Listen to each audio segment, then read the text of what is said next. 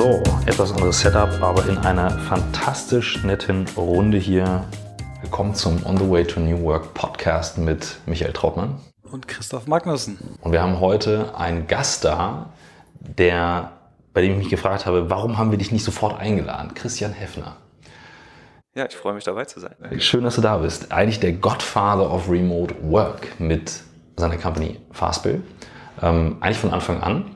Und dankbarerweise von einem äh, unserer Zuhörer, nämlich auch einem Christian, ähm, der hier in Hamburg arbeitet und äh, den freundlichen Hinweis gab, du bist gerade in der Stadt. Und dann haben wir gedacht, alles klar, das versuchen wir. Schön. Wo bist du hergekommen jetzt? Äh, zuletzt war ich ähm, in, äh, im Erzgebirge tatsächlich meine Schwiegereltern besuchen, denn das sind die Dinge, die man so macht, wenn man nur ein paar Wochen in Deutschland ist. Äh, davor bin ich aber aus äh, Kanada gekommen, aus Montreal. Und ähm, ja, jetzt so seit Mitte Juni in, äh, in Hamburg wieder, äh, in Deutschland. Vielleicht ganz kurz ein Background zu dir für die, die ich nicht kenne. 35, das heißt, genau. wir sind so selber Jahrgang. Genau, ich bin äh, Christian Heffner, 35. Ich habe vor sieben Jahren ähm, Fastbill gegründet mit meinem Mitgründer René Maudrich, ähm, eine Plattform für kleine Unternehmen, äh, die dabei hilft, Finanzen besser zu managen. Ähm, ursprünglich mal als Rechnungsstellungstool gestartet, heute eben eine SaaS für äh, alles, was mit Finanzmanagement zu tun hat, Banking, Steuerberater, äh, Belege, also alles, was, was eben keinen Spaß macht. Ähm, genau, wir haben das gegründet vor sieben Jahren, sind mittlerweile ähm, recht gut und erfolgreich gewachsen, 40 Mitarbeiter, größeres Büro in Frankfurt und das Besondere ist aber, dass wir diesen Remote-Teil bis heute beibehalten haben, denn René und ich, also mein Mitgründer und ich, wir haben bis heute nie in derselben Stadt gewohnt. Und das, obwohl wir äh, das schon so lange machen. Ähm, und äh, ich freue mich, dass es das so geklappt hat und ähm, wir das Konzept jetzt auch in der Extremform, wie ich es im letzten Jahr gemacht habe, eben weiterleben konnten. Sehr, sehr stark. Also es gibt ja nun viele, die wir immer wieder treffen, die sagen, das geht nur begrenzt, es geht nur bis zu einer gewissen Anzahl von Mitarbeitern, aber ihr zieht es komplett durch. Das stimmt. Ich bin, ich bin ja Gründer geworden, um äh, mir die Freiheiten zu schaffen, so zu arbeiten, wie ich mir das vorstelle, wie wir uns das vorstellen. Und natürlich muss man da als Team ähm, auf derselben Wellenlänge sein und so grundsätzlich auch dieselben Ziele verfolgen und natürlich alles, was man tut, im Sinne der Firma auch machen. Aber niemand hat behauptet, dass es nicht funktioniert mit Remote, beziehungsweise die Menschen, die das behaupten, die haben aus meiner Sicht das in der Form noch gar nicht so gelebt. Es gibt Kompromisse, es gibt Dinge, die muss man natürlich auch beachten und ähm, so ganz, ganz so easy und äh, Larifari ist es dann doch nicht, aber es ist möglich und ich bin der beste Beweis dafür. Lebt, äh, lebt dein Partner das äh, identische Leben oder ist der, wohnt er dichter am, am Office? Der ist tatsächlich im Office. Also das ist einer der, der Dinge, die mir das möglich gemacht haben, nämlich dass ein Partner sozusagen äh, vor Ort ist und ähm, die Mannschaft in Frankfurt führt. Er sitzt in Frankfurt, er wohnt in Frankfurt, er hat auch gar nicht den Anspruch, nomadisch zu leben, wie ich das mache. Ähm, also das muss auch nochmal klargestellt werden, dass dieses digitale Nomadentum ja zwar zelebriert wird, aber auch nicht für jedermann das ist, was man unbedingt erreichen möchte, sondern die einen wollen vielleicht nur temporär mal vier Wochen woanders hin und die anderen wollen es eben dauerhaft machen. In unserem Fall hat es ähm, so funktioniert, dass wir uns das eben ähm, so vorgenommen haben und dass ich Vollzeit remote sein kann und er halt in Frankfurt das Ganze macht. Ähm, hat da natürlich auch hat ein Kind, hat ein Haus, also er, ihm, er will das gar nicht oder könnte das auch gar nicht so remote leben, wie ich das mache. Wie lange lebst du diesen Lifestyle schon? Also in der Vollzeitform jetzt seit über einem Jahr mittlerweile. Ähm, aber wie gesagt, wir haben Fastbill von Anfang an remote gegründet. Ich war in Hamburg die letzten Jahre, habe zuvor bei Otto gearbeitet ähm, und ähm, bin dann quasi mit der Gründung in die Gründung hier aus Hamburg gestartet, während mein Mitgründer in äh, Frankfurt war, beziehungsweise damals in Saarbrücken. Die ersten Jahre äh, haben wir das dann so gestaltet, dass äh, wir uns ähm, in Frankfurt getroffen haben, und zwar alle zwei Wochen für eine Woche. Das heißt, wir hatten eine kleine Wohnung dort in Offenbach ähm, die haben wir auch bis zum, bis zum Schluss nie so richtig äh, bezogen. Also es gab da ein Bett, es gab da eine Couch und es gab da auch einen Fernseher, aber mehr stand da nicht drin. Da hingen keine Bilder an der Wand, es war nicht gemütlich. Es war einfach nur der Ort, an dem wir übernachtet haben, denn wir haben ja die Tageszeit oder eigentlich auch die Nachtzeit in unserem Startup-Büro in, in Frankfurt gesessen und Fastbill gegründet.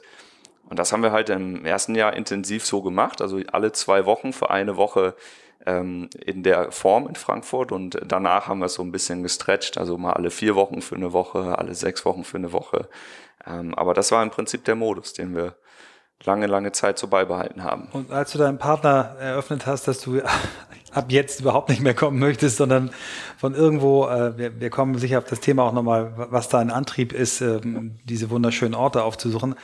Wie hat dein Partner darauf reagiert? Hat er gesagt, easy, wir haben uns langsam darauf hinentwickelt, wir haben es gelernt ähm, oder war da noch eine gewisse Skepsis? Also es war ja jetzt kein, kein Schlag ins Gesicht, denn wir haben ja dieses, dieses Remote-Arbeiten war für uns schon immer völlig normal. Also Remote-Arbeiten bedeutet in erster Linie, man sitzt eben nicht in einem Büro gegenüber. Das heißt, wenn man was möchte, dann ruft man an und fragt eine Frage, bekommt eine Antwort und legt danach auf. Ähm, dann hatten wir natürlich äh, Slack oder Skype früher noch und ähm, das waren halt so Wege, da konnte man immer schon präzise miteinander kommunizieren. Und ich glaube, das ist halt der Hauptunterschied. Was wir eben selten gemacht haben, war dieses ähm, in der Küche treffen oder mal ein Bier trinken gehen. Das gehört auch unbedingt zu einer Firma dazu. Da bin ich äh, absoluter Befürworter. Aber das haben wir eben in bewussten, dafür ausgewählten Zeiten gemacht, nämlich dann, wenn ich in Frankfurt war. Das Daily Business, das operative Miteinander arbeiten, das haben wir von vornherein eben isoliert behandelt und durchgeführt. Und für uns war das eigentlich schon immer eine ganz effektive Art und Weise zu arbeiten, denn wie ich eben schon gesagt habe, wenn man eine Frage hat, dann muss man sich die überlegen, muss sie formulieren, muss im Telefon anrufen und dann ähm, bekommt man auch eine Antwort. Wie macht ihr das mit neuen Mitarbeitern, die das noch nicht so kennen? Also wie bringt ihr denen das bei? Also heutzutage ist es ja so, dass ein Großteil der Mitarbeiter in Frankfurt im Büro sitzen.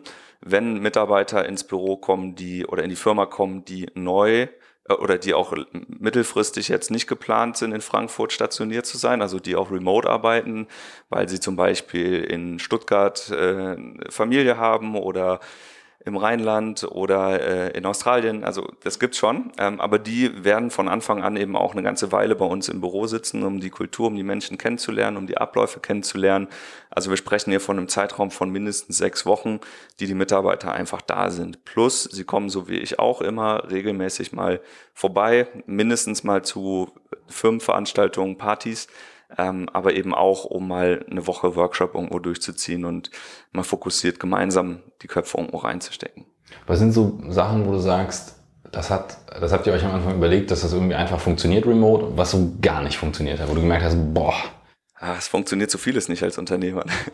das ist immer die Frage. Welcome to the club. Ja, also darum geht es ja auch beim Unternehmertum herauszufinden, was nicht funktioniert. Ähm, also äh, ein, ein großes Learning ist, dass wenn du mit Menschen arbeiten möchtest, die remote sein sollen, ähm, entweder weil du selbst nicht da bist oder weil der Mitarbeiter nicht da ist, ähm, ist, dass, dass der Mensch eine gewisse Selbstdisziplin natürlich mitbringen muss, eine Eigenverantwortung und aber auch den Antrieb, den ich sonst jetzt nur von Gründern kenne. Ein Gründer ist ja so stark intrinsisch motiviert, ähm, weil das ist nun mal sein Baby und er, er, er greift nach den Sternen. Das ist bei einem Mitarbeiter schwer zu übertragen. Ähm, das heißt, wir haben immer sehr früh versucht, auch Mitarbeiter so unternehmerisch wie möglich denken zu lassen. Also mit anderen Worten, jeder, der bei uns angefangen hat, auch wenn er nur Student war, hatte die Möglichkeit, sich innerhalb weniger Monate dahin zu entwickeln, wo er sich hinentwickeln möchte. Es gibt zwei schöne Beispiele bei uns in der Company. Ähm, der eine ist ähm, als Student angefangen, er hat uns drei Monate später bei unserem äh, Partner der Telekom auf der CeBIT vertreten und ist dann noch ein halbes Jahr später Country Manager in Sao Paulo gewesen vor uns und hat dann da gelebt, bis heute.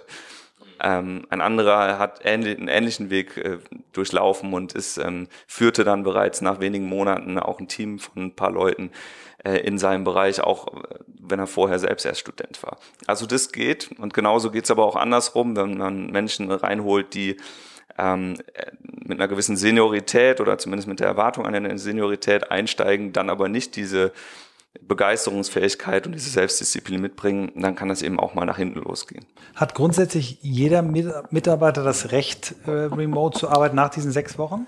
Also es ist jetzt, ähm, also ich sag mal ja, also wenn es der Zustand nicht anders zulässt, wir heiern ja in erster Linie die Menschen, weil wir, weil wir die Menschen gut finden und nicht, weil der Standort gerade so bequem ist. Wir wollen äh, natürlich schon, dass die Mitarbeiter in Frankfurt sind und es gibt auch Stellen, da erlauben wir das aktuell nicht, dass die Mitarbeiter remote sind. Aber bei Schlüsselpositionen, wo wir so sehr an den Menschen glauben und an seine Fähigkeiten, dass es wirklich schade wäre, wenn wir es jetzt nur aufgrund des Standorts nicht machen würden, ähm, natürlich, dann geht das. Ist das Teil eurer Employer-Brand, also in der Ansprache von, von neuen Leuten, dass ihr sagt, wir, wir sind remote, bei uns kannst du das ausleben? Klar, wir sind ein Hybrid, würde ich sagen. Also ja, wir leben das auch aus aus. Wir sagen das auch nach außen, dass wir remote sind und arbeiten, aber wir sind jetzt nicht WordPress oder Buffer, die sagen, wir haben gar kein Büro mehr, sondern wir arbeiten eben ähm, mit einem Teilzeit-Remote-Team. Also von den 40 Leuten sind es aktuell ähm, sieben oder acht, die jetzt remote arbeiten. Ähm, was aber zum Beispiel sehr häufig gemacht wird bei uns, ist, dass Leute ähm, natürlich Homeoffice machen können und dann äh, temporär remote sind. Was auch immer möglich ist, ist, dass jemand sagt, ich möchte jetzt mein Leben mal äh, drei Monate auf Mallorca verbringen, dann äh, finden wir auch dafür Möglichkeiten. Aber da gibt es jetzt im Moment noch kein pauschales Programm, was man als Mitarbeiter durchlaufen kann. Wir richten uns da noch sehr an die, an die, nach den Umständen des Einzelnen und versuchen halt Wege und Möglichkeiten zu finden, wenn dann die Performance stimmt. Das ist ein schöner, schöner Satz. wir, auf Performance kommen wir vielleicht später nochmal. Ein, ein Punkt, der mich noch interessiert, jetzt seid ihr zwei gleichberechtigte Gründer. Ähm, wie, wie, teilt ihr euch das äh, Unternehmertum auf oder die Aufgaben in eurem Unternehmen auf? Ja, also wir sind, ähm, wir sind von vornherein eben, ich sag mal, auf Augenhöhe gestartet und jeder in seinem Bereich, den er gut machen konnte. René war derjenige, der das Produkt gebaut hat, also er hat es programmiert, ähm, weil ich kann das nicht. Ähm, meine Fähigkeit war, zu sprechen, mit Leuten zu reden und lustige T-Shirts mit ähm, attraktiven Sprüchen drauf anzuziehen. Also habe ich den Marketing-Teil übernommen und versucht, unsere Firma, unsere Brand so, so, so sichtbar wie möglich zu machen. Ähm, und das haben wir auch die ersten Jahre so durchgezogen. Es hat sehr gut funktioniert. Mit der Zeit kam natürlich dann, ähm, hat sich, haben sich unsere Teams jeweils vergrößert, äh, um Menschen ergänzt, die das alles viel besser können als wir. Und ähm, daraus ist dann irgendwann eben eine Struktur erwachsen, die gemanagt werden muss. Das heißt, man war auf einmal nicht mehr Gründer, sondern Manager und musste Leute führen, musste Strukturen schaffen, musste Prozesse einführen. Ähm, und das ist tatsächlich eine Herausforderung, die wird immer schwieriger, wenn man denn sehr distanziert ist, also räumlich distanziert ist. Deswegen ist jetzt die aktuelle Situation so, dass ähm, René, der ja nach wie vor in Frankfurt ist, die dieses Management ähm, hauptsächlich übernommen hat und äh, vor Ort eben sich um die laufenden Prozesse kümmert. Ich führe das Marketing-Team nach wie vor, was allerdings, ähm, ich sag mal, isolierter arbeiten kann. Wir sind nicht so eng verbunden mit der Produktentwicklung, mit der Infrastruktur, mit der Technik, mit dem Support. Ähm, also wir sind von all den Teams noch das, was am isoliertesten arbeiten kann, weswegen das jetzt ähm, fachlich gesehen zumindest bei uns noch ein bisschen einfacher ist. Nur gerade Kreativprozesse sind ja welche, wo viele mal sagen, dafür muss man jetzt vor Ort sein. Ja? Das muss ich jetzt äh, mit Leuten besprechen, um zu spüren, was bei rauskommt. Wie habt ihr das gelöst? Das stimmt. Der kreative Prozess ist ja meistens ähm, so eine Art Kick-off-Prozess. Ähm, aus der Agenturwelt ist das ja nicht unbekannt. Man, auch wir haben, arbeiten mit Dienstleistern zusammen. Das heißt, man fliegt hin, man lernt sich kennen, man trinkt ein Bier und äh, bespricht Ideen. Und daraus kommt dann irgendwann ein Konzept und ein Projekt, was aber dann ein, in einem Daily Business abgearbeitet wird. Und ich finde, dieses Daily Business muss dann nicht mehr, dafür muss man nicht mehr in einem Raum sitzen. Es ist sogar aus meiner Sicht ein Stück weit produktiver, wenn man eben isolierter an Sachen arbeiten kann, ohne diese Geräusche drumherum. Seit ich in Deutschland bin, ist, äh, klingelt mein Telefon wieder viel häufiger. Ich habe zu vielen Menschen gesagt, dass ich wieder hier bin. Und das alleine, also es ist schön, aber das alleine lenkt ab. Das lenkt ab. Und äh, wenn alle Welt weiß, ich bin einfach nicht da, weil ich gerade im indonesischen Dschungel sitze, ähm, dann ist das nun mal eine andere Sache. Nochmal, Michael hat das angedeutet. Wir fragen eigentlich immer sehr stark nach dem Treiber. Wir sind jetzt schon sehr im Organisatorischen drin. Du hast es so ganz bisschen angedeutet am Anfang, was dich überhaupt motiviert hat, Unternehmer zu werden und dann so remote zu sein. Ähm, viele Leute, glaube ich, trauen sich das auch gar nicht. Da stimme ich dir zu. Ich glaube, genau das ist ähm, das Problem. Also mich motiviert oder der Grund, warum ich Gründer geworden bin, ist, dass ich selbst entscheiden wollte, woran ich wann mit wem arbeite. Und ähm, da ging es jetzt nicht darum, dass ich schon, dass ich zum zum Buchhaltungsexperten geboren wurde und äh, aufgewacht bin morgens und gesagt habe, jetzt musst du Fastbill machen, sondern es ist halt ein Unternehmen, das ist dann aus diesem Antrieb heraus erwachsen und natürlich hat man sich da rein entwickelt und das dann auch äh, durchgezogen. Ähm, aber mich treibt eben an, diese Freiheit entscheiden zu können, wie ich das gerne machen möchte. Dass ich jetzt reise seit einem Jahr, ist eine bewusste Entscheidung, die ich mir nehmen konnte, weil ich die Rahmenbedingungen dafür geschaffen habe in den letzten Jahren. Jemandem, den ich unterwegs treffe, der sagt, oh toll, das will ich auch machen, wie hast du das gemacht? Und meine Antwort ist, ich habe sechs Jahre vorher schon angefangen, eine Firma dafür zu bauen, die mir das ermöglicht. Und ähm, das heißt, hier ist immer so, dieser Zusammenhang muss schon hergestellt werden. Ähm, und die ersten sechs Jahre war ich auch Gründer, also Gründer im Sinne von Tag und Nacht arbeiten und ähm, äh, gucken, wie man irgendwie die PS auf den Boden kriegt. und möglichst mit möglichst wenig Budget möglichst viele Effekte erzeugen. Und jetzt ist halt der Punkt, wo wir das so ein Stück weit ausleben können. Und die Form, in der ich das auslebe, ist jetzt eben weder der Firmenwagen noch das große Büro noch das schöne Haus, sondern es ist ähm, die Möglichkeit, einfach woanders zu sein. Bevor wir gleich auf das äh, woanders auch nochmal zu sprechen kommen, vielleicht noch eine Frage zum Thema Remote arbeiten kann ich mir super vorstellen. Ähm, ich merke das selber, wenn ich, wenn ich an einem anderen Ort bin, fällt es mir viel leichter, mich zwei, drei Stunden mal wirklich in eine Aufgabe zu vertiefen. Das kann ich nachvollziehen. Remote Leadership stelle ich mir schwer vor. Und du bist ja jetzt nicht, ich hätte genau andersrum getippt. Ich hätte gedacht, du bist der Techie, der irgendwo codet und zu Hause wird, wird dann äh, das Produkt verkauft. Ähm, du führst jetzt aber ein, ein Marketing-Team. Wie, wie machst du das? Wie muss ich mir das vorstellen? Wie müssen wir uns das vorstellen? Wie du das organisierst? Äh, wie, wie sieht dein, dein, deine, was für Tools nutzt du? Äh, wie oft geht ihr in, in, in, in Videokonferenzen? Wie, wie ja. muss ich mir das vorstellen? Also wir sind, ähm, wir sind interaktiv verknüpft und eigentlich den ganzen Tag. Also Slack ist unser Hauptkommunikationskanal aktuell. Äh, wir nutzen darüber hinaus für direkte Videocalls Skype. Ähm, und wir nutzen, wir sind organisiert mit Jira und Confluence, also Atlassian Tools. Und ähm, unser Ziel ist es in der Organisation, jetzt nicht nur im Marketingbereich, sondern über alle äh, Bereiche hinweg, eine transparente ähm, Darstellung zu haben von dem, was eigentlich gerade passiert im Unternehmen. Äh, das heißt, jeder aus jedem Bereich kann sehen, was woran arbeitet gerade äh, wer auch immer im Team.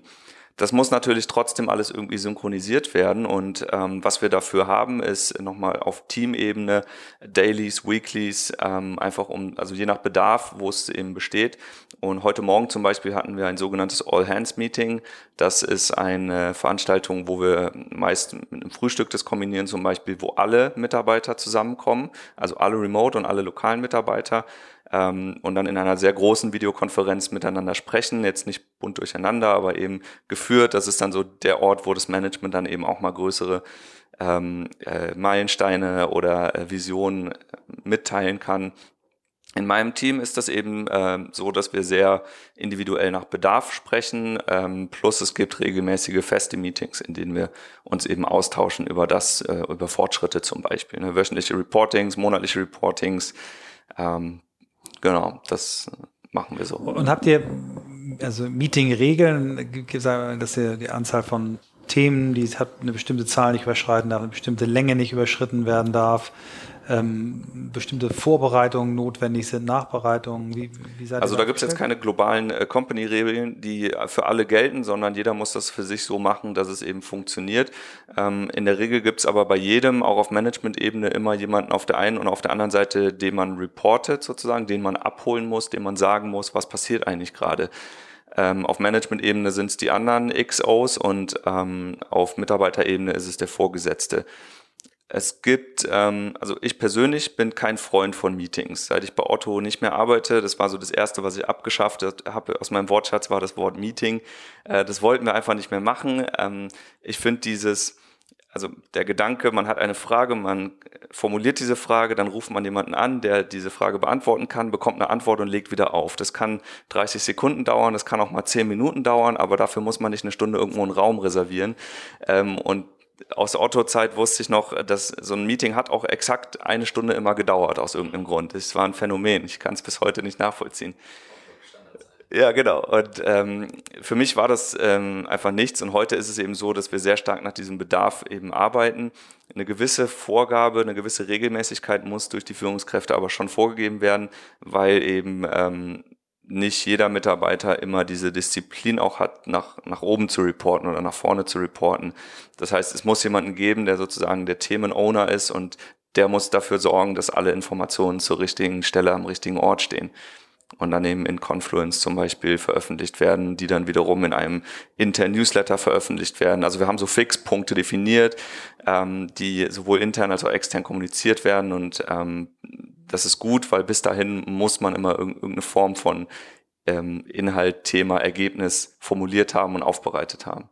Wenn ich mir jetzt dein Büro vorstelle, ähm, wo wir du gerade dann bist, so klar, Laptop, Handy, aufklappen, aber ich stelle mir jetzt die Routine bei uns zu Hause vor und ich bin ein großer Fan von Morgenroutine. Die gibt mir sehr viel Kraft für den Tag.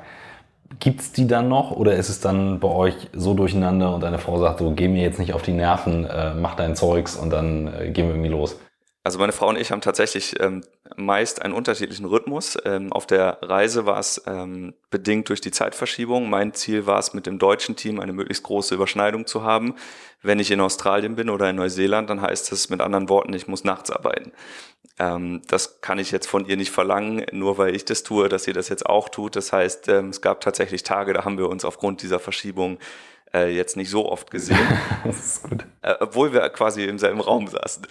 Ähm, aber auf der anderen Seite, äh, für mich ist Disziplin oder ist eine gewisse, gewisse Routine im Alltag super wichtig. Und gerade wenn man, ähm, wenn das Umfeld sich ständig verändert, ist es sehr wichtig, irgendeine Routine für sich selbst zu finden. Ob ich jetzt den Kaffee morgens mit der French Press, mit einer Filtermaschine oder was ganz anderes mache, das ist egal. Aber ich will da, ich stehe auf, ich trinke meinen Kaffee, ähm, ich klappe meinen Laptop auf, ich check, was los ist, ich gucke, ähm, ich guck, ob es irgendwelche akuten Tasks gibt und dann geht's los. Ähm, und genauso höre ich aber dann auch am Nachmittag oder am Abend auf. Und zu meiner Routine gehört genauso, dass ich am Nachmittag zum Beispiel oder am Abend surfen gehe, ähm, wenn das Wetter sich denn gerade dafür anbietet. Und ähm, das ist genauso Teil meines Alltags, wie ich in der Vergangenheit, als ich noch in Hamburg gewohnt habe zum Beispiel, ähm, da habe ich mich abends auf die Couch gesetzt und Fernsehen geguckt, was total bescheuert ist. Ähm, heute mache ich halt, gehe ich surfen und äh, das ist eben mein Abend. Mhm. Ja, ist schon ziemlich, äh, ziemlich. Aber Routine ist wichtig, also sehr wichtig. Wie sieht denn dein, dein, dein idealer Tag aus? Ich kann mir vorstellen, wenn, wenn du das einmal trainiert hast, so wie du es machst, dass die Tage schon eine gewisse Selbstähnlichkeit haben, dass du eben nicht immer auf die Erfordernisse von anderen Leuten draufspringst, sondern dass du den Takt vorgibst. Ja. Wie sieht der ideale Tag aus? Hast du, machst du auch was morgens, Meditation, irgendwas für dich, Sport oder wie sieht der? Also im, im besten Fall äh, stehe ich ganz früh auf, irgendwo vor 6 Uhr, ähm, bin einer der ersten im Wasser, im Line-Up, äh, mit dem Surfbrett, äh, gehe surfen, zwei Stunden, äh, komm heim, trink Kaffee, hab mein Frühstück und dann äh, ab halb neun, neun kann, das, kann, der, kann der produktive Teil des Tages beginnen. Der geht dann bis fünf, sechs. Ähm, und dann, klar, muss man irgendwie so Sachen machen wie einkaufen oder äh, sich vielleicht um, weiß ich nicht, mit der Familie telefonieren. Ähm, und irgendwann hört der Abend, der Tag halt früh auf, so dass ich am nächsten Morgen wieder fit bin. Ähm, dieser Sportteil ist wichtig in meinem idealen Arbeitstag, aber der muss nicht morgens früh sein, der kann auch äh, nachmittags sein, wenn ich dafür morgens um sechs halt schon anfange zu arbeiten. Also da muss ich ein Stück weit zumindest flexibel sein. Wenn ich ähm, beim Surfen ist es halt so, die Wellen sind nicht immer gleich, nicht jeden Tag. Ähm, da gibt es den sogenannten Swell und wenn der eben morgens die besseren Wellen erzeugt als abends, dann gehe ich morgens surfen und genauso kann man es aber eben auch mal unterschiedlich machen. Oder ich mache eine drei Stunden Mittagspause und ja, das war in Bali ganz häufig so der Fall. Ähm, dann früh anfangen, drei Stunden surfen und dann eben weiterarbeiten. Wie viele Tage auf dem Brett hast du im letzten Jahr verbracht ungefähr? Also 250. Großartig, ganz ja. toll. Mhm. Sehr stark. Deine Frau äh, ist ja nun mit dir dabei und ähm, viele sagen, okay, ich krieg, ich selber würde es gerne machen, aber wie kriege ich das zu Hause synchronisiert? Ich hab, war ganz stolz auf uns zu Hause. Wir haben vor zwei Jahren eine Tour mit unserer kleinen Tochter damals, Trailer meiner Frau durch Kanada gemacht. Das hat bei mir ganz viel ausgelöst, in der Firma für ganz viel Selbstverantwortung gesorgt. Natürlich erstmal große Sorge, aber diese neun Stunden Zeitverschiebung haben dafür gesorgt, dass viele das selbst lösen. Und meine Frau hat dann gemerkt, das ist gar nicht so verkehrt. Ähm, wir richten uns das ein, dass wir das wieder machen können. Wie war das bei euch oder war das überhaupt ein... Äh also der Grund, warum ich jetzt erst seit einem Jahr äh, unterwegs bin, ist, dass meine Frau seitdem erst ähm, mitmachen kann. Das ist ja ein ganz essentieller Teil von mir, von meinem Leben. Ich, ähm, ich persönlich hätte jetzt beruflich gesehen die Freiheit schon vorher gehabt, auf Reisen zu gehen, aber ähm, alleine macht das natürlich keinen Sinn. Ähm, und deswegen habe ich ähm, auch hier wieder unternehmerisch gedacht, nach Lösungen gesucht, wie kann ich dieses fehlende Puzzlestück einfügen in mein Wunschziel, in unser Wunschziel. Und äh, die Lösung war, ich gründe eine andere Firma noch zusätzlich, äh, die wiederum äh, ausreichend Cashflow erzeugt, damit wir das gemeinsam machen können, wo sie jetzt quasi angestellt ist und arbeitet und ähm, mit mir gemeinsam an weiteren Projekten arbeitet. Für mich hat das gleich die doppelte äh, Lösung, weil jetzt habe jetzt hab ich jemanden, der halt noch meine, meine weiteren Projekte sozusagen managt und ähm, im Griff behält, damit ich mich halt weiter um Fastbill kümmern kann. Ähm, ja, aber das war, das war meine Lösung. Warst du immer so ein ruhiger Typ? Also du bist so vom Typ her, ähm, das kann ja nicht jeder sehen, ich hoffe aber hören. Ich habe ein bisschen mitgefilmt. Du bist ein sehr ruhiger Typ. Vom, bist du das auch im Management-Alltag und warst du das immer schon? Ähm, ja, ich würde mich äh, als den Kasper in der Firma immer bezeichnen. Also ich bin immer der Typ, der für die Kultur zuständig ist, der also ähm, mein Einstellungskriterium mit den Leuten war, bevor ich mit denen einen Vertrag unterschreibe, wollte ich immer mit denen ein Bier trinken gehen. Also mir ist dieses Zwischenmenschliche viel, viel wichtiger als das, was sie an Skills auf dem Zettel stehen haben. Natürlich müssen die Skills dann auch funktionieren, aber ich finde diese Wellenlänge, diese Augenhöhe, die man auf menschlicher Ebene erstmal erreichen muss, das ist super wichtig. Und ähm, ich finde, es gibt keinen Grund für Hektik, wenn man also wenn ich jetzt zum Beispiel im Alltag feststelle, dass, dass ich mit Menschen auf, auf menschlicher Ebene nicht zusammenkomme, weil sie halt ganz anders sind als ich, dann ist es okay für mich. Ich habe da keinen Druck, ich muss niemandem irgendwas beweisen, ich muss nicht irgendwo mithalten. Und das macht mich ruhig, weil ich für mich erstmal da angekommen bin, wo ich sein will. Also es, wer, wer sagt, das ist aber doof, was du machst, Christian, dann sage ich, okay, dann ist das halt so. Dann findest du es halt doof. Ich habe gerade so, ich bin so am überlegen und denke mir so, verdammt, ne? Also man kann sich ja auch ein potenzielles Remote-Setup schaffen. Also ich könnte jetzt den Laptop zuklappen und woanders loslegen, merke aber gerade, ähm, die, die Verpflichtungen im Kopf sind gefühlt dann immer noch sehr groß. Und ich habe das Gefühl, das ist ja häufig so ein Punkt, der, den es zu lösen gilt. Auch dann zu sagen, okay, dann gründe ich halt noch eine Firma und, und lege einfach mal los. Wenn jetzt jemand zuhört und sagt, ja, aber, ja, aber, ich kann das nicht lösen. Was, was ist deine Erfahrung? Was ist die beste Möglichkeit, um diese Blockade zu lösen, wenn man es wirklich will? Also mein, mein, ähm, mein Tipp, den ich äh, vielen immer gebe, ist, dass sie nicht mit dem Anspruch starten sollten, dass morgen alles ganz anders ist. Also es ist einfach eine Zeit, die es dauert, ein Unternehmen aufzubauen, einen neuen Lebensweg einzuschlagen ähm, da, wo ich heute stehe, das ist das Ergebnis von sechs, sieben Jahren Vorarbeit gewesen. Und ich habe auch nicht von heute auf morgen meine Firma noch zusätzlich gegründet, die jetzt, wo jetzt meine Frau arbeitet, sondern das ist auch ein Prozess gewesen, der sich über Jahre entwickelt hat. Und ähm, mein, mein Ratschlag ist deshalb an die Leute immer rechtzeitig mit kleinen Schritten nebenbei irgendwie anzufangen mit den Mitteln, die man hat. Und jeder hat mal 50 Euro im Monat extra, die er, ähm, die er statt vielleicht keine Ahnung, in, in fünf Bier äh, soll er die lieber in, ähm, in jemanden investieren, der meinetwegen hilft, Podcast zu schneiden, so als Beispiel. Also ich habe das schon immer gemacht, ich habe immer kleine Reste, die ich über hatte, irgendwo versucht, Menschen zu geben, die wiederum Wert schaffen damit, die langfristig sich auszahlen. Und so kommt es halt, dass dann mit der Zeit ein, aus einem Kaffeeblog ein größeres Magazin geworden ist, wo ein Produkt entstanden ist, wo heute eine Firma ist, die ähm, die Geld verdient. Ähm, let's see what works.com, genauso ein Thema. Ne? Habe ich mal angefangen aus einer Passion. Ist mein Blog, genau, wo ich über unternehmerische Erfahrungen schreibe. Ähm, irgendwann kam ich auch hier an den Punkt und habe gemerkt, dass ich das gar nicht zeitlich schaffe und habe also jetzt ähm, mittlerweile Menschen, die ich bezahle, die mir helfen, da einfach eine Regelmäßigkeit weiter auch zu erzeugen, weil ich daran glaube, dass, dass es langfristig einfach ein super wichtiges Thema ist. Ähm, aber auch hier, es ist ein Invest. Also ich investiere Jahre teilweise ähm, an, an, Zeit und ein bisschen Geld, ähm, so, wo, wo dann halt einfach irgendwann was rauskommt. Manchmal aber auch nicht. Das ist mir auch schon passiert. Aber so ist das normal als Unternehmer. Wann in deinem, du bist mit 35 Jahren noch sehr viel jünger als ich, jetzt ist es raus. ähm, wann, wann war bei dir das erste Mal dieser Impuls, du hast vorhin so schön geschrieben, ich bin Unternehmer geworden, weil ich selber entscheiden möchte, wann ich mit wem wo arbeite. Das finde ich ganz, ganz großartig. Ja.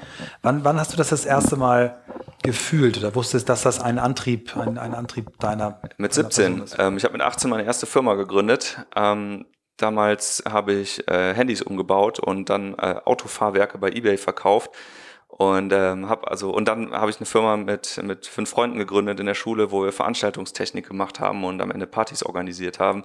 Also der Drang irgendwie was zu machen, wo ich nicht einfach nur Geld für Stunde bekomme, der war schon immer da. Und ähm, natürlich habe ich aber dann trotzdem ähm, gelernt, zumindest so aus meinem sozialen Umfeld. Es ist sinnvoll zu studieren, es ist sinnvoll, äh, den klassischen Weg zu gehen. Im Studium habe ich gelernt, ich habe BWL studiert, ähm, habe ich gelernt, äh, man sollte danach in eine Firma gehen, die möglichst groß und namhaft ist, damit man dann, wenn man seinen Freunden das beim Wiedertreffen sagen kann und man sagt, ich arbeite bei Otto, dann nicken alle und gratulieren einem. Und bei Otto habe ich dann aber gemerkt, ähm, und das liegt jetzt nicht an Otto, das liegt einfach an einer, an dieser Art und Weise, wie man als Angestellter arbeitet. Ähm, die Belohnung wäre gewesen für gute Arbeit, dass ich befördert werde, um dann noch mehr zu arbeiten und noch mehr getreten zu werden, sozusagen, noch mehr Verantwortung zu haben. Und ähm, spätestens an dem Punkt war für mich dieses Verhältnis zwischen Möglichkeiten oder zwischen Outcome, und damit meine ich nicht Gehalt oder Geld oder Zeit, sondern Möglichkeiten, mir meine Wege zu gestalten und dem, was ich dafür geopfert habe, nämlich mein, meine Lebenszeit, das war für mich in dem Moment nicht mehr, nicht mehr im richtigen Gleichgewicht. Und ähm, die einzige Lösung für mich ähm, ist nach wie vor Unternehmer sein, weil nur so kannst du selbst gestalten, ohne darauf angewiesen zu sein, dass dir jemand anderes ähm, äh, Geld gibt oder dass du erbst oder dass du, weiß ich nicht, irgendwie anders dir dein Leben finanzierst. Für mich war es auch nie eine Option, jetzt von 300 Euro im Monat in Chiang Mai zu leben, auch wenn man das da vielleicht könnte. Ich will ein ganz normales Leben führen und vielleicht will ich auch in Hamburg oder in Spanien oder wo auch immer leben, wo das Leben auch Geld kostet. Aber ich will nicht erst wieder überlegen, ob ich diese Entscheidung davon abhängig mache, ob mir irgendjemand vor Ort einen Job gibt.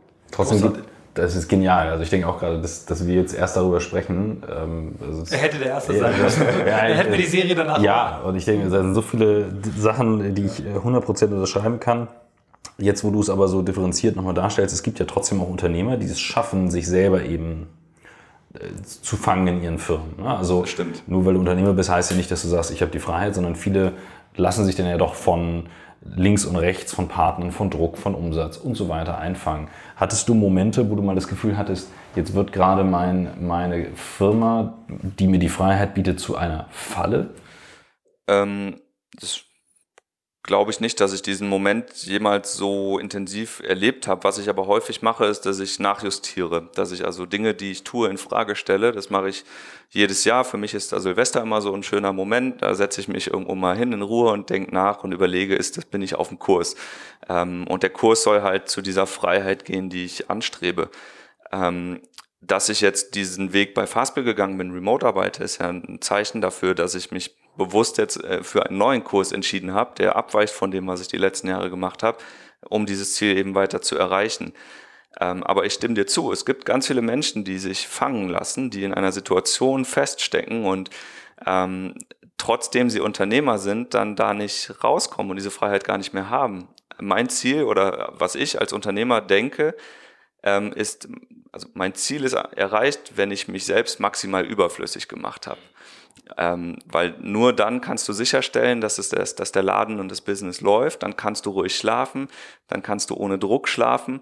Ähm, das heißt nicht, dass ich jetzt faul bin und nichts mehr machen will, aber ich finde, das ist, sollte schon der Anspruch sein als Unternehmer, dass Dinge funktionieren, die man eben nicht selbst alle in der Hand hat. Weil sonst ist man auch nur wieder ein besserer Dienstleister, der für seine Anwesenheit entlohnt wird. Michael, hast du nicht Bock, meinen YouTube-Channel zu übernehmen?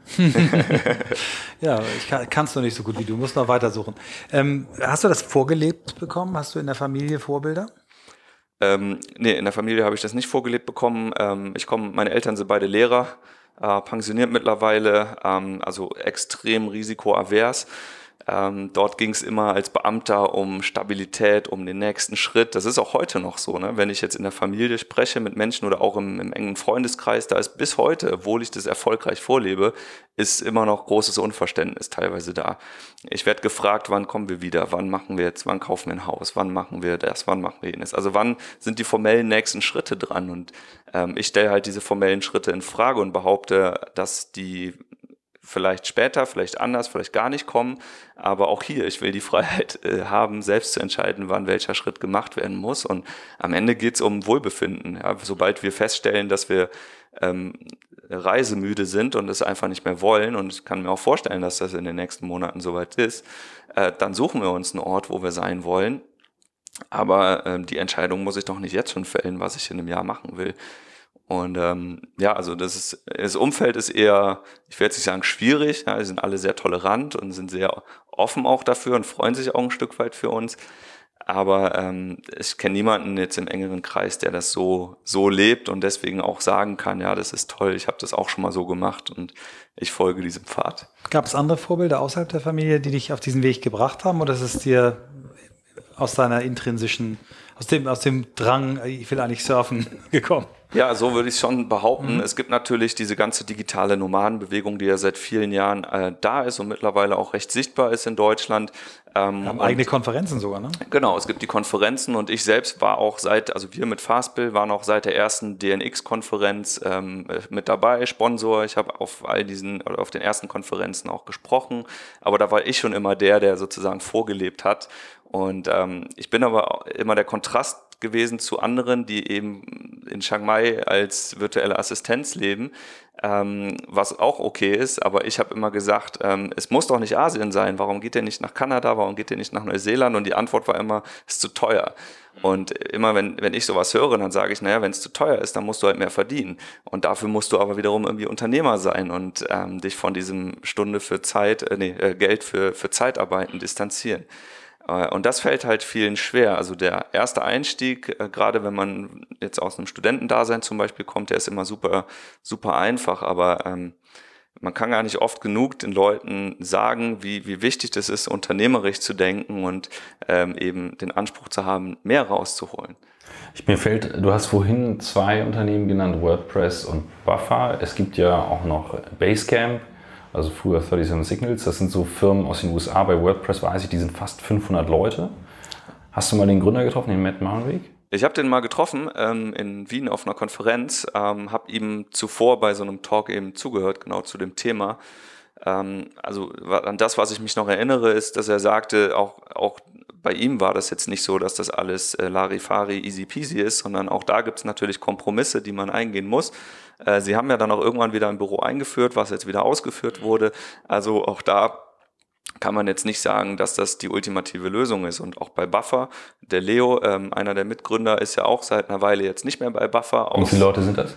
Ähm, das weiß ich nicht, 50, 40, 60, also schon auch ein paar. Ähm, aber auch dafür muss es Gründe geben, ähm, ohne dass ich mit ihm jetzt persönlich drüber gesprochen habe. Ähm, also ich will nicht behaupten, ich bin nicht derjenige, der hier sagt, dass Remote-Arbeiten die beste Art ist zu arbeiten, aber es ist die einzige Möglichkeit zu arbeiten, wenn dein persönlicher Lebensstil ist, dass du gerne remote sein möchtest. Also für mich ist eine Arbeit immer nur das Mittel zum Zweck. Ähm, und ähm, auch und trotzdem kann man eine Arbeit mit einer sehr starken Passion auch führen und folgen. Wo holst du dir Inspiration her? Du bist ja nun dann immer an den schönsten Orten der Welt. Du, du gehst surfen, ihr habt, lernt bestimmt auch tolle Leute kennen, aber im Urlaub, also wenn du, du bist ja eigentlich in einem Dauerzustand, Urlaub und Arbeit quasi in einem zu haben. Ähm, ich hole mir klar, wenn ich im Urlaub bin, Inspiration über, dass ich ganz viele Bücher lese, aber wie, wie, wenn man das ganze Jahr so lebt, wie, wie machst du das? Liest du viel?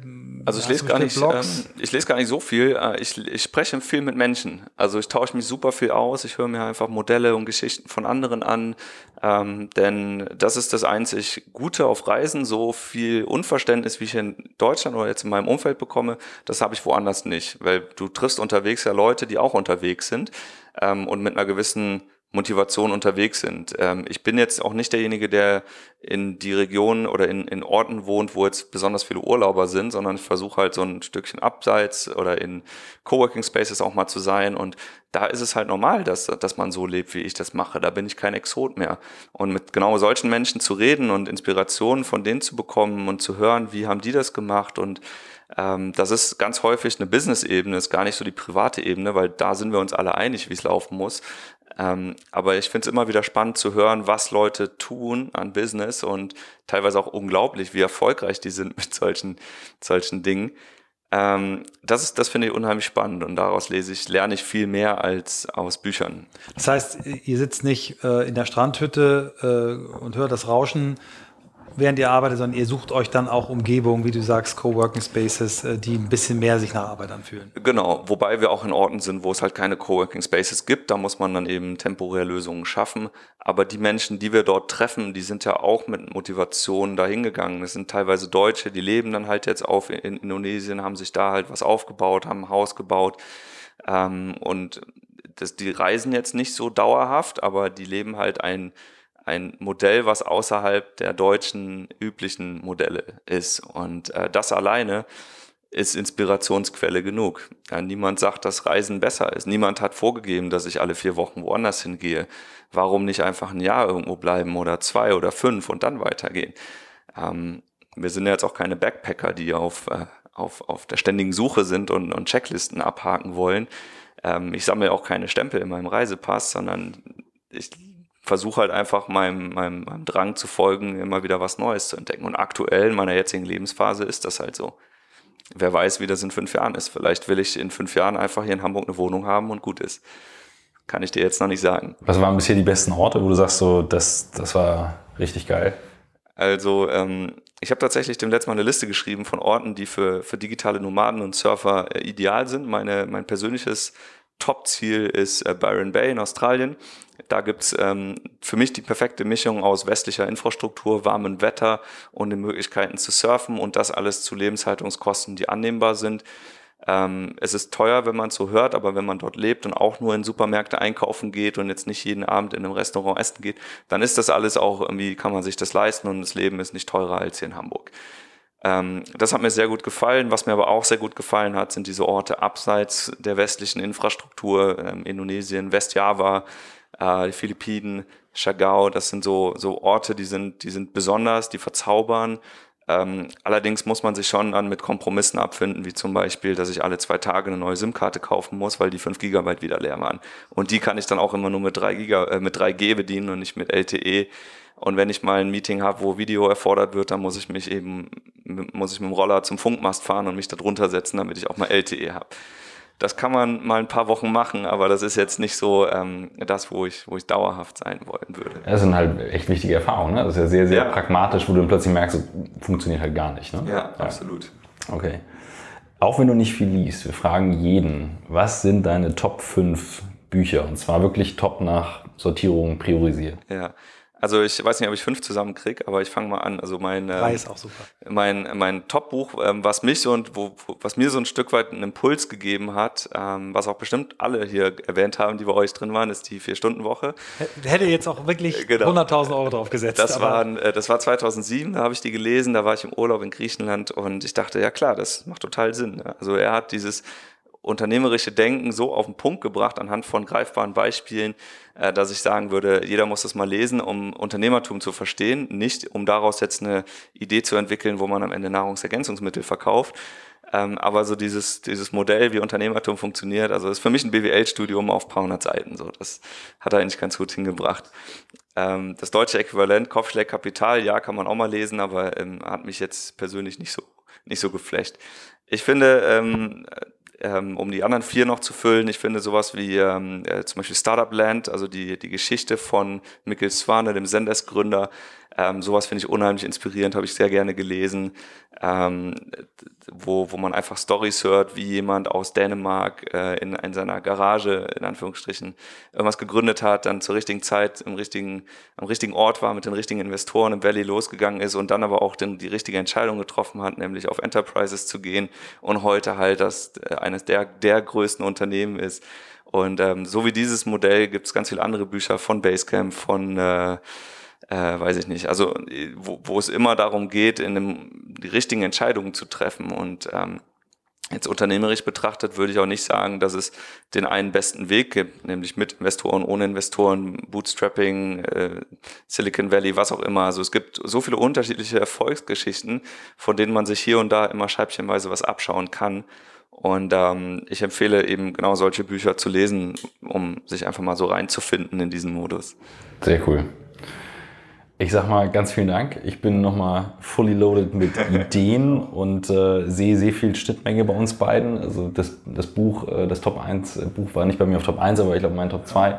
Ähm, und äh, habe gerade das Gefühl, ich muss noch mal ein paar Sachen nachjustieren für die kommende Zeit. Ja, und ich glaube ehrlich gesagt, äh, auch wenn jetzt mein Leben völlig anders verlaufen ist als deins, also außer dass wir die Begeisterung für Wellen und äh, Bretter äh, teilen. Ähm, ich glaube, das ist auch ein Modell, ähm, was interessant ist, wenn die Kinder aus dem Haus sind, so wie bei mir gerade. Ja. Weiß ich, also jetzt jetzt sicherlich nicht sofort einführen, aber auch dieses dann mal für drei, was mich sehr inspiriert, auch dass du sagst, ja, probier's doch mal, geh doch mal zwei Wochen irgendwo hin, äh, mach's doch einfach, probiere, justiere, lerne, finde deinen eigenes, eigenen Weg und meine Frau zum Beispiel träumt davon, irgendwann drei, vier Monate im, im Winter immer im Süden zu verbringen. So, genau. Und äh, ich habe da mal ganz viel Respekt und Angst. Es geht doch nicht, kann ich nicht. Also seit heute weiß ich, ähm, es wird einen Weg geben, wenn ich ihn dann möchte. Genau, dafür sind wir doch alle Unternehmer, um genau diese Wege möglich zu machen. Genau. Und äh, vielleicht eine ganz, ganz kurze Anekdote noch zum Schluss, die, ähm, die ich auch immer gerne erzähle, die, glaube ich, nochmal deutlich macht, worum es eigentlich geht. Ich habe einen Zwillingsbruder und einen großen Bruder und die beide sind komplett unterschiedliche Wege gegangen. Ähm, das hat schon in der Schulbildung angefangen, Gymnasium, Realschule. Ähm, dann gab es bei meinem Zwillingsbruder eine handwerkliche Ausbildung. Dann hat er seine Weltreise gemacht. Dann hat er ähm, mit Mitte 20 Kinder bekommen, lebt heute in einem Haus auf dem Land und ähm, arbeitet auch bei Fastbill. Und wenn wir diese, diese Wege einfach mal nebeneinander legen, dann können die unterschiedlicher eigentlich gar nicht sein. Obwohl wir aus demselben sozialen Umfeld kommen, dieselben Voraussetzungen hatten und ähm, es gibt kein richtig oder falsch. Es gibt keinen Gewinner jetzt in dieser. Es ist kein Wettbewerb. Es gibt nicht richtig oder falsch. Es gibt nur den Weg, den man für sich dann eben annehmen muss und gehen muss. Und ich finde es immer ganz schlimm, wenn da Leute sagen, ach, hätte ich das jetzt mal so wie du gemacht, dann wäre mein Leben viel besser verlaufen. Und das ist eigentlich falsch zu sagen. Aber eben dieses Nachjustieren ist super wichtig. Wenn man unzufrieden ist, muss man Dinge ändern. Und das kann jeder machen. Jeder. Ähm, und äh, darum geht's. Und die Zeiten waren nie so gut wie aktuell. Absolut. Durch die Digitalisierung, du kannst ja selbst ein komplettes Studium irgendwo äh, surfend machen. Absolut. Und ich glaube, das ist, der, ist die Botschaft auch an unsere Hörer. Äh, hör, horch, horcht in euch rein, was ihr eigentlich vom Leben wollt. Und lasst es nicht passieren und beklagt euch dann, sondern was wollt ihr, was ist euer großes genau. Why? Und dann findet die Wege und macht genau. sie möglich. Vielen Dank, sehr das war sehr schön. inspirierend. Danke, dass du da warst. Danke, hat Spaß gemacht.